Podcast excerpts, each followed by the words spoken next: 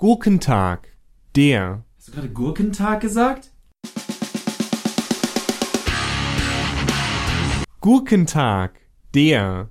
Vor allen Dingen im Journalismus gebräuchliches Wort, das beschreibt, wenn ein Tag relativ wenig Nachrichten bringt und man sich versucht, die Zeit irgendwie herumzuschlagen und dann auf Nachrichten zurückgreifen muss, die normalerweise keine Relevanz hätten für die jeweilige Publikation.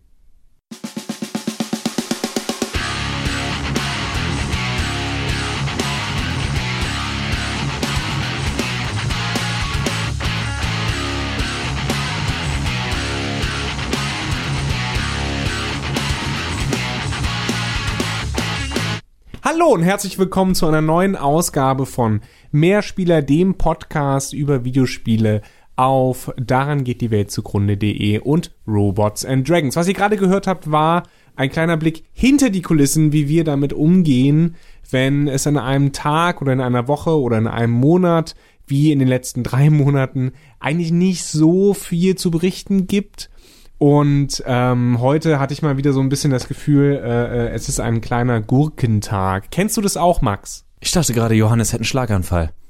Aber dass sich das jetzt erklärt hat, ja, Gurkentage kennen wir. Gerade im Bereich Videospiele, wo ich fast behaupten würde, wir haben bisher ein Gurkenquartal, denn es ist dieses Jahr noch nicht so viel passiert, beziehungsweise nicht so viel, worüber man gerne spricht, denn wir heißen ja mehr Spieler und nicht weniger Spieler. Aber derzeit, wenn ich mir unsere Episoden so angucke, frage ich mich manchmal, ob wir nicht dafür werben sollten, wenn schon nicht, dass es weniger Spieler sind, einfach weniger zu spielen, denn die meisten Neuerscheinungen sind darauf ausgelegt, uns einfach nur das Geld aus der Tasche zu ziehen mit vielen, vielen Möglichkeiten vom DLC Pass bis zum und Season Pass bis zur Mikrotransaktion und Games as a Service, bla bla bla. Die Möglichkeiten sind unendlich, um einem die Laune am Spielen zu verderben. Und heute wollen wir davon ein klein bisschen weg mit dem Gurkentag-Thema. Aber wir wollen eher auf Games Journalismus heute angehen, was das angeht. Und da äh, haben viele Seiten sich wahrscheinlich auch gedacht, puh, ist ja gar nichts passiert. Aber, Moment. Gestern kam der neue Gameplay-Trailer für Sekiro raus. Und Polygon... Sekiro TM Doppelpunkt Shadows Die Twice.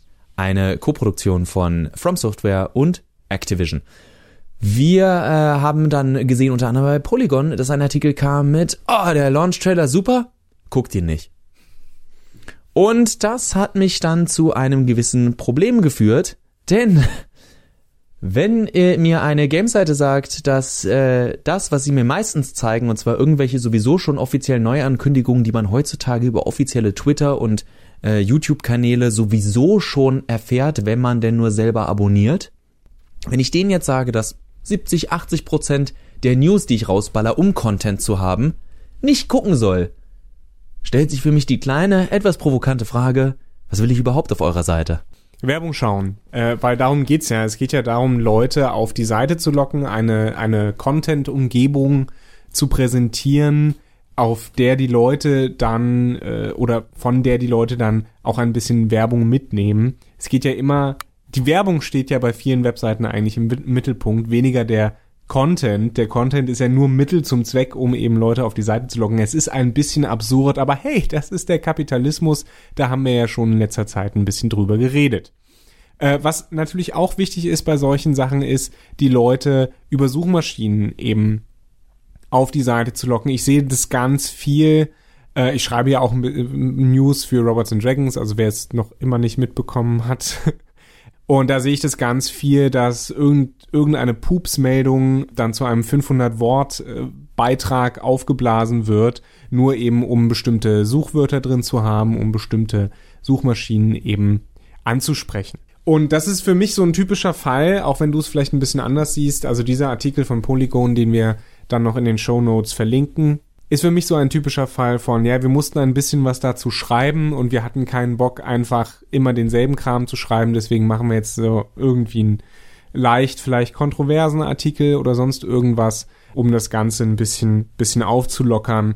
Ist vielleicht auch einfach eine kreative Entscheidung gewesen und das ist ja auch okay, aber natürlich gebe ich dir im Prinzip recht, es ist ein bisschen blödsinnig. Und was mir natürlich vor allen Dingen auf die Nerven geht, ist diese ganze Spoiler-Geschichte. Ganz ehrlich, ach. Was du eben angesprochen hast, man geht dahin, um Werbung zu gucken und das ist jetzt kein Polygon-Bash, äh, das machen alle anderen Seiten auch, äh, eben auch aus den SEO-Gründen, um weiter wichtig zu bleiben, auch wenn äh, versucht eurem Chef nicht zu erklären, wie SEO funktioniert, dass das ein, fluider Prozess ist, der nicht in Stein gemeißelt ist, weil sich das dauernd ändern kann, was jetzt wichtig ist, was jetzt gut ist, was jetzt schlecht ist.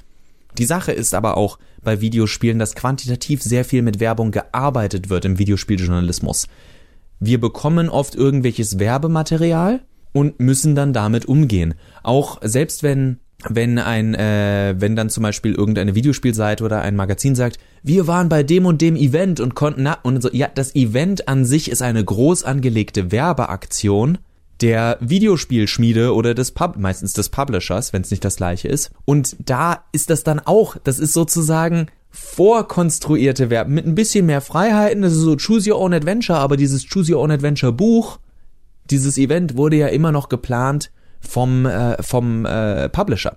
Das heißt, der Publisher hat alle Fäden in der Hand. Klar kann ein Journalist mit einer gut gestellten Frage bei einem unvorsichtigen Publisher an Informationen kommen, die er so nicht bekommen hätte, aber ich sehe da ehrlich gesagt gar nicht die große Stärke des Games-Journalismus. Der Games-Journalismus ist mir viel zu verbissen in vielen Fällen auf diese Neuigkeit, was natürlich, ich verstehe es, notgedrungen ist auf der einen Seite, auf der anderen, und da will ich Polygon positiv hervorheben, auch wenn oftmals sie ein bisschen auch Quatsch machen, was aber auch schön ist, es versucht wird tatsächlich Artikel und tiefergehende Analysen davon zu machen, was Videospiele in unserer Gesellschaft überhaupt bedeuten. Dieses, dieses viel zu ambitionierte Ziel, was wir bei diesem Podcast hier eigentlich auch manchmal haben, dass wir wollen, dass es ein, ein Gespräch um das Medium Videospiele nicht gibt und nicht, oh, das Spiel kommt dann und dann, da, äh, dann und dann raus. Oh, äh, das ist ein besserer Shooter als der Shooter, sondern tatsächlich, was bedeutet dieses Genre denn für das Medium Videospiel oder was bedeutet dieser Titel in der öffentlichen Wahrnehmung? Und das gerät mir im Vergleich zu der neue Launch-Trailer, super. Gerät mir viel zu sehr unter. Sieben Sachen, die ihr wissen wolltet, bevor ihr das Spiel starten müsst.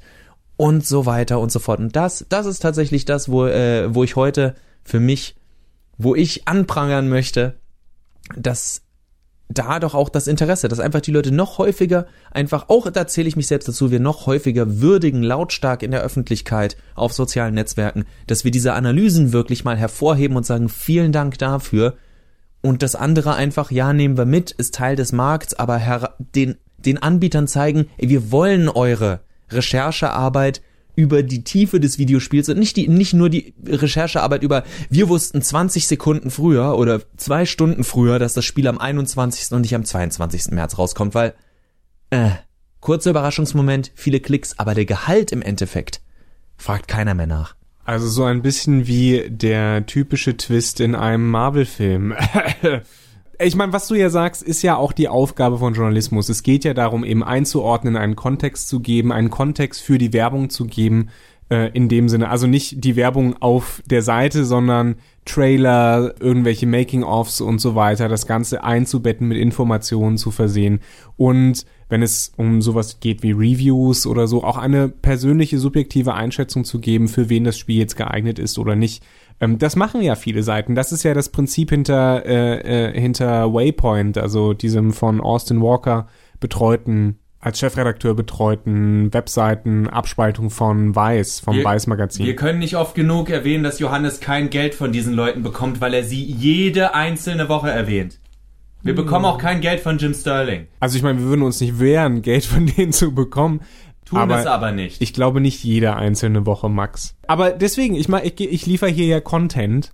Und äh, wie gesagt, das ist die Kernaufgabe des Journalismus. Und natürlich gehört dazu auch, dass äh, halt diese sogenannten Brot- und Buttermeldungen einfach, ja, neuer Trailer ist da, habt Spaß. Das ist leider Teil des Ganzen. Das sind auch immer noch, glaube ich, die wichtigsten und äh, am meisten geklicktesten News, einfach weil viele Leute sich nicht den Stress machen wollen oder können, aus den ganzen äh, Twitter, YouTube, Facebook-Kanälen das rauszufiltern, was für sie wichtig ist. ist ja auch eine wichtige Aufgabe des Journalismus, eben einen Filter darzustellen für all das, was wichtig ist oder wichtig sein könnte. Und da fallen natürlich dann auch Meldungen raus, die nur an einem Gurkentag präsentiert werden. Insofern ähm, wollten wir eben nur auf diese, auf diese Problematik auf, äh, aufmerksam machen, Problematisch ist dabei, oder das große Problem ist dabei, dass viele Leute eben nicht bereit sind, für diese große Qualität oder für diesen Rechercheaufwand auch Geld zu bezahlen. Das zeigen, es geht, das zeigen Sachen wie Krautreporter zum Beispiel, die eben ein Finanzierungsmodell haben, aber die großen Zeitungen beispielsweise, die online arbeiten, gehen entweder betteln oder haben eine Paywall machen die großen, äh, viele Videospiele-Seiten bieten das auch an. Rock Paper Shotgun beispielsweise äh, hat auch sein Unterstützerprogramm und da bekommst du dann mehr Inhalte.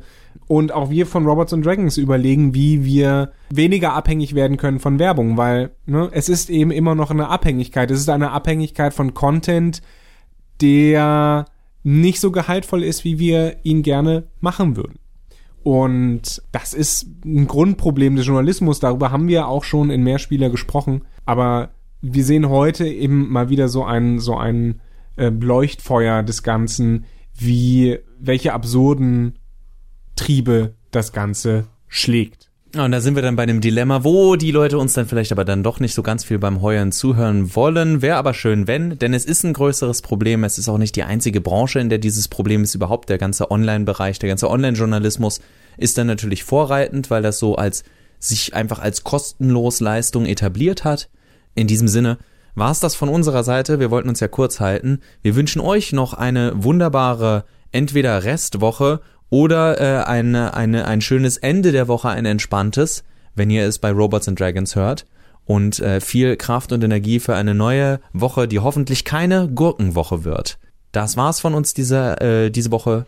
Auf Wiederhören. Und die Musik kommt von Glory of Joanne. Sehr gut.